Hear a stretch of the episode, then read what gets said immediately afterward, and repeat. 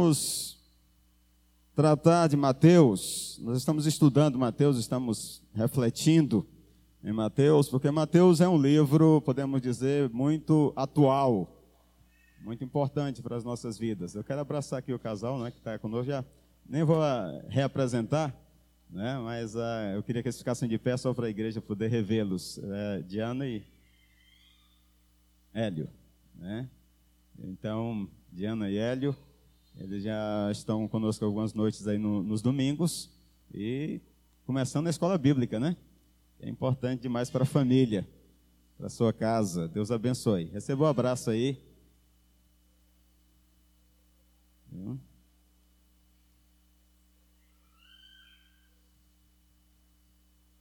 Já temos é, bastante conhecimento desse casal, porque já o acompanhamos há alguns meses, né, alguns dias, podemos assim dizer.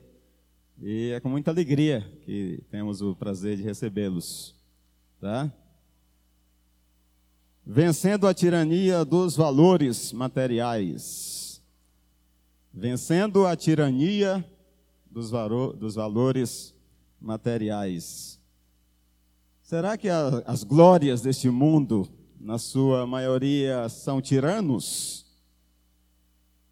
Será que muitas vezes não oferecem sobre nós o jugo, não é?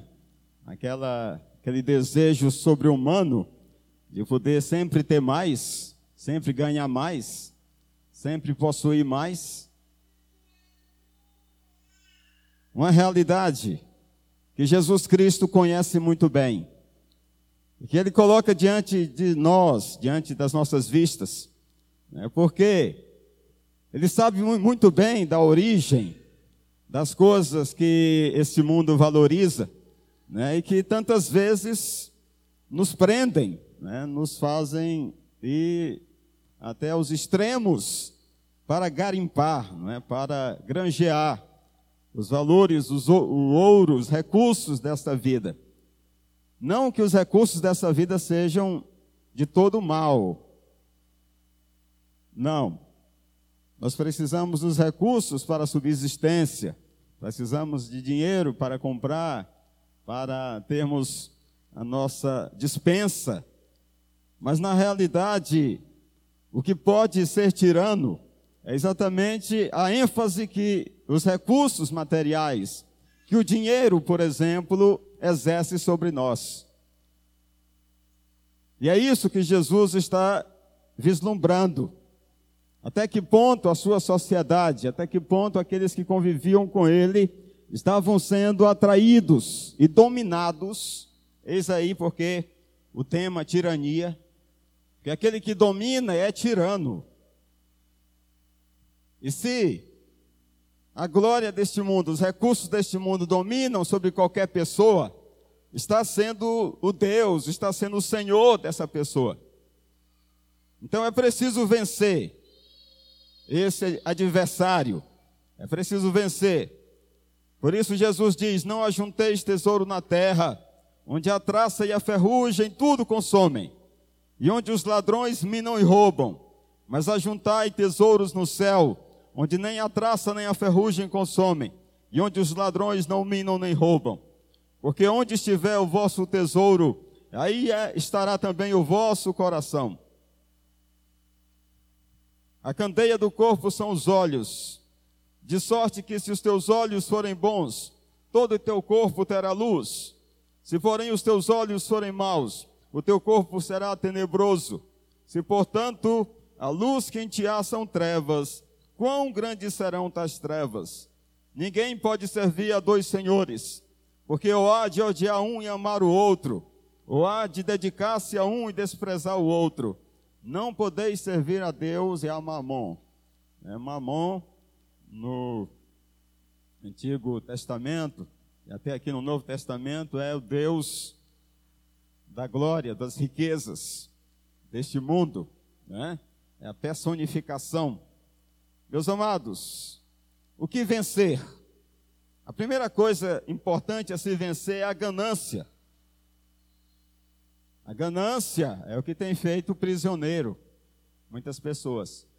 A ganância é que tem roubado a alegria de muitas pessoas. Então, vencer a ganância de acumular sempre mais é o que nós precisamos ter o cuidado. Não ajunteis para vós, ou seja, aqui a palavra juntar, na verdade ela se aplica melhor como acumular. Não acumuleis para vós tesouro na terra. Né? Será que não tem sido esse o motivo e a razão porque nós temos nos meios de comunicação tantos noticiários, tantas pessoas em destaque, porque estão acumulando dinheiros, bilhões, trilhões, não é mesmo? No meio político, isso se tornou a praxe. Né? No meio da sociedade, aqueles que exercem poder, que poderiam ser exatamente um instrumento de bênção, ao contrário, eles, levados pela ganância, acumulam suas riquezas. Em vez de dependerem dos seus soldos, não é? dos seus salários, eles acumulam desviando recursos. E aí nós temos tantas pessoas aí é, reféns da Lava Jato, não é? Pessoas sendo presas porque estão montando as suas quadrilhas, juntando seus, seus recursos que na verdade não são seus, mas são desviados. Então tudo isso porque a ganância domina seus corações. E nenhum servo de Deus, ele deve se deixar dominar pela ganância. Ele deve ser satisfeito. Ele deve ser uma pessoa agradecida a Deus por aquilo que, lhes, que ele lhes deu. É por isso que o Senhor destaca que a nossa dependência dele tem que ser diária. O pão nosso de cada dia nos dá hoje. É o que o Senhor destaca. Não devemos acumular, não devemos gananciar, desejar, encher os nossos bordões, né? encher os nossos bolsos, encher a nossa conta bancária. Não devemos colocar nisso a nossa confiança. Você pode até ter a sua poupança, mas não coloque a sua vida, não coloque a sua expectativa, não coloque a sua esperança jamais nas coisas deste mundo. Porque esse mundo passa, está tudo já determinado por Deus. Nada neste mundo vai, vai ficar para sempre. O mundo será extinto e tudo que nele há também será extinto. Então, se eu tenho ciência disso, dessa certeza né, de que o mundo não perdurará para sempre, por que eu devo depositar minha fé? Por que eu devo depositar a minha poupança, a minha confiança neste mundo? É tolice.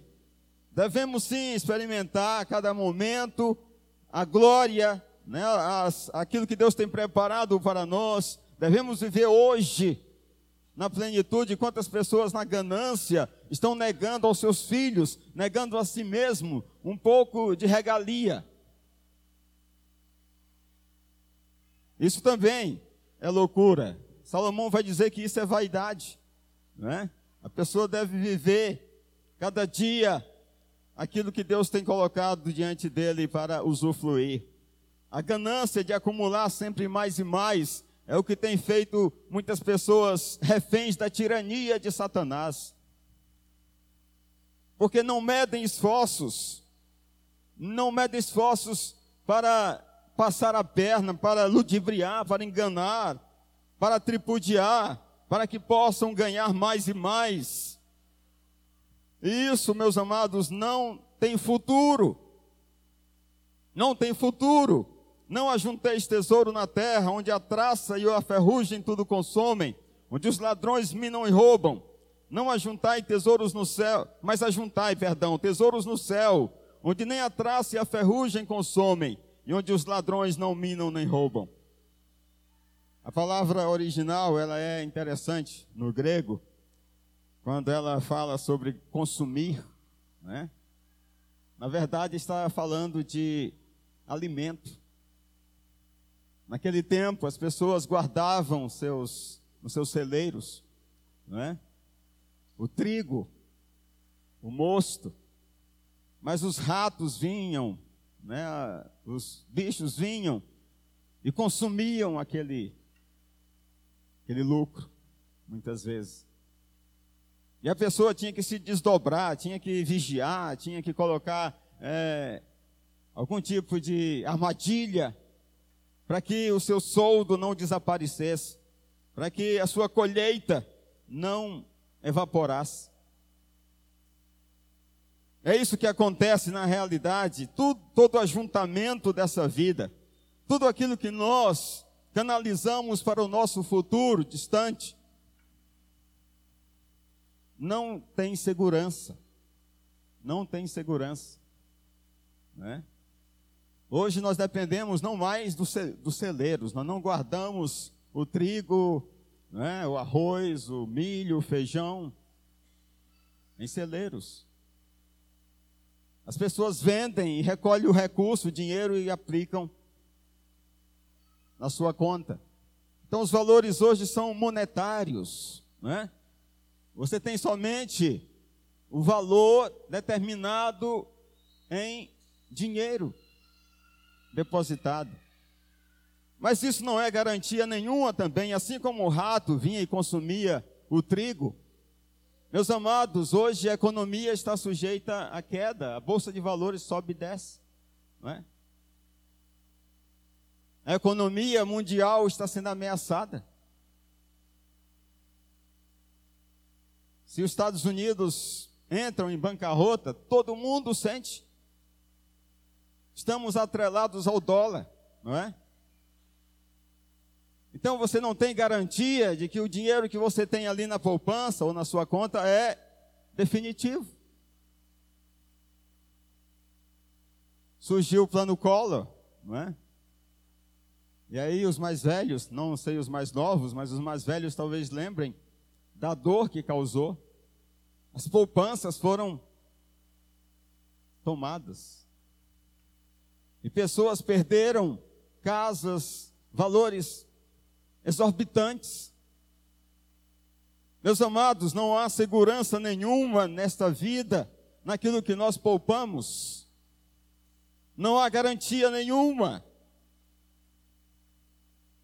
Ao contrário, isso conduz o nosso coração e a nossa mente ao secularismo. Então é preciso vencer a tirania do secularismo também, além da ganância, a inclinação de separar o coração de Deus para outras coisas. Secularismo é isso, é você deixar de servir a Deus, é você deixar de amar a Deus, é, é você deixar de colocar a sua confiança em Deus, os seus recursos em Deus. E aí você acha, não, agora eu tenho muitos bens, eu tenho muita propriedade, eu tenho muito recurso, então eu posso descansar. Ó, oh, minha alma, descansa em paz. Mas eis que o Senhor diz: louco, hoje te pedirão a tua alma, e o que tens para quem será?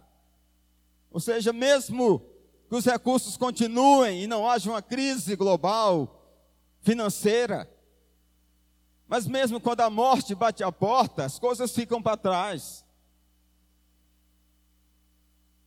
É certo aquele ditado que diz que em mortalha não tem o quê? Bolso. Né? Em não, não tem bolso, você não leva nada. Como é, Alexandre? Não tem gaveta? É. Você não leva nada. Você não leva nada, você só leva aquilo que você tem no coração. Aqui diz: Ajuntai para vós tesouro no céu, onde nem a traça nem a ferrugem consomem, e onde os ladrões não minam nem roubam. Porque onde estiver o vosso tesouro, aí estará também o vosso coração. Ou seja, onde está o meu coração? Onde está a minha mente? Onde está o meu pensamento? Qual o investimento que tem sido mais importante para mim. Se for o tesouro deste mundo, se for os valores deste mundo, então eu vou colocar nele o meu coração. É isso que Cristo está dizendo. Eu não vou ter tempo para Deus. Eu não vou ter tempo para as coisas de Deus. Eu não vou ter tempo para estar na presença do Senhor, buscando a sua face, o seu conselho, o seu socorro. Porque mesmo nós, quando bate a dificuldade à porta, quando o salário atrasa, quando há dificuldade em outra área financeira, meus amados, só Deus pode nos socorrer. Porque o recurso que Ele provê é necessário. Mas Deus sabe que o recurso que Ele pode nos dar nessa vida é passageiro também. Você pode acumular tudo nessa vida, mas Deus sabe que não vai durar para sempre. Então a melhor coisa que Ele nos oferece é o seu espírito. A melhor coisa que Ele nos dá é poder colocar o coração, a vida, o sentimento, as, as nossas emoções nele. Porque aí tudo terá sentido. Se as coisas me faltarem, se os recursos se escassearem, se a conta bancária fechar, eu tenho certeza que Deus não faltará. Tudo pode faltar, mas que não falte a presença do Senhor. Eu digo isso, amados, porque esse mundo é tenebroso. Esse mundo não é garantia de futuro para ninguém. Se nós pensamos em confiar nele, os nossos filhos, as nossas vidas, nós estamos enganados, ludibriados, porque esse mundo vai passar com um grande estrondo, as coisas vão se desfazer. Os elementos, não sou eu quem estou dizendo, não é profecia do pastor, é profecia da própria palavra de Deus. Pedro diz isso. É preciso ter a mesma experiência que Jeremias teve com Deus. Jeremias chegou um momento em que ele disse: Senhor, eu preciso ter o meu sustento, eu estou com dificuldade, eu estou passando por grandes tribulações. E Deus diz para ele: Deseja as grandes coisas, Jeremias, não as busques, porque eu estou destruindo aquilo que plantei. O Deus que plantou esse mundo, que o estabeleceu, sabe que ele não vai durar para sempre. Sabe que ele tem os seus dias contados. Eu não sei quanto tempo, Deus sabe. Mas que o tempo que nos resta, nós estejamos inclinados a investir no Senhor, não dando lugar à ganância no coração de acumular mais e mais nesta vida. Somente o necessário, é isso que o Senhor nos ensina. Aquilo que precisamos, mas não aquilo que desejamos perpetuar. Não, porque a história desse mundo já está contada, não é? Os seus dias também já estão contados. Então é, é preciso vencer a inclinação do secularismo, não amar o mundo. Como diz João, não ameis o mundo, nem as coisas que no mundo há. Porque aquele que amar o mundo, o amor do Pai não está nele. Porque tudo que há no mundo, o desejo da carne, o desejo dos olhos, a soberba da vida, não procede do Pai, mas do mundo. E o mundo passa, mas aqueles que esperam no Senhor permanecerão para sempre. 1 João 2, de 15 a 17. Deus é a única coisa definitiva na nossa vida. Se existe uma coisa que vale a pena você colocar sua confiança, sua dependência, seus sonhos, seus projetos em Deus. O resto passará, mas as minhas palavras jamais passarão. Se os teus olhos forem maus, o teu corpo será tenebroso. Pena que existem pessoas cuja visão é maléfica. Pessoas que, como diz, quando olha para uma, uma, uma, flor, ela seca, né? A minha sogra diz que isso é mal olhado, né? Você olha para a pessoa e ela definha. Tem gente que é assim. Os olhos são maus porque seus corações só cogitam coisas más. Não há sentimento de amor, não há sentimento de misericórdia, não há sentimento que prevaleça, senão o ódio. E isso não pode purificar os nossos corações. Ninguém pode servir a dois senhores, porque ou há de odiar um e amar o outro, ou se dedicará a um e desprezará o outro. Se você ama a Deus, sirva a Deus. Você sabe que Ele é o único recurso suficiente para a sua vida, para a sua família, sirva a Deus. Se você acha que são as glórias de, de, de, deste mundo, então não precisa fazer caso de Deus. Para quê? Se o Deus é mamon, né? se o Deus são as cobiças deste mundo, os desejos, então que Deus nos conceda um coração assim, que o ame, que o sirva, que o busque e que acumule as coisas que são do céu, porque essas não podem ser tiradas. É aquilo que você tem no coração, na alma, é que vai com, com, contigo. Tem uma frase de um filme que eu já até citei uma vez que me chama a atenção. O filme é totalmente sem sentido, né? Mas no, no final, né, quando essa esqueci o nome do filme agora, mas no, no final ele é, primeiramente ele, ele morre, né? Alguém o mata e ele a alma sai do corpo e ele passa a conviver ali a sua alma, né? Na sociedade. Então ele vai ao encontro da sua noiva e ali ele consegue guiá-la, né? Até o assassino. Como é que chama? Ghost? Ah, tá. Muito bem. Tá. Muito obrigado. Eu sabia que alguém ia dar luz contando a história. Né? É um filme que deixou uma certa mensagem, né? Mas a que mais chama a atenção, e todas as vezes que a gente assista, por mais que seja durão, a gente chora, né? Então a gente começa a chorar, né? Quando ele aparece no final, assim, a alma lá, ela consegue ver, né? E, ele diz para ela: Olha, somente o amor verdadeiro é que a gente pode levar no coração. Né? Verdade. Então, essa foi a, a, frase mais certa do filme. Né? Somente aquilo que você tem no coração de amor, de misericórdia, né? da palavra de Deus, você leva no coração. A palavra você leva. Não adianta, se você se debruça nela, se você medita nela de dia e de noite, você vai levar a palavra. Essa, essa Bíblia ela pode ser queimada, né? pode desaparecer da face da terra, mas a palavra você tem na mente e no coração. E você vai falar para os outros. Né? E muitas pessoas vão, vão chegar para você e dizer: Olha, me fala de Deus, me fala aquela passagem, onde fica, qual aquele versículo. E você vai poder dizer: e saciar a fome de sua alma, do seu coração. Amém, queridos?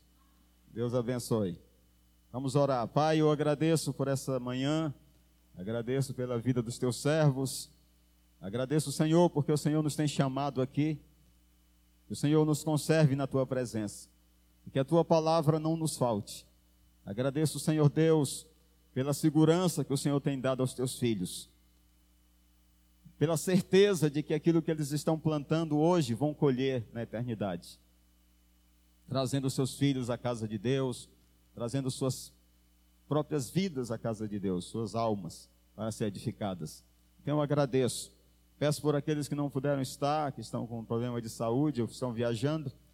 Peço pelo Vilmar, Senhor, e sua família, pela Samira.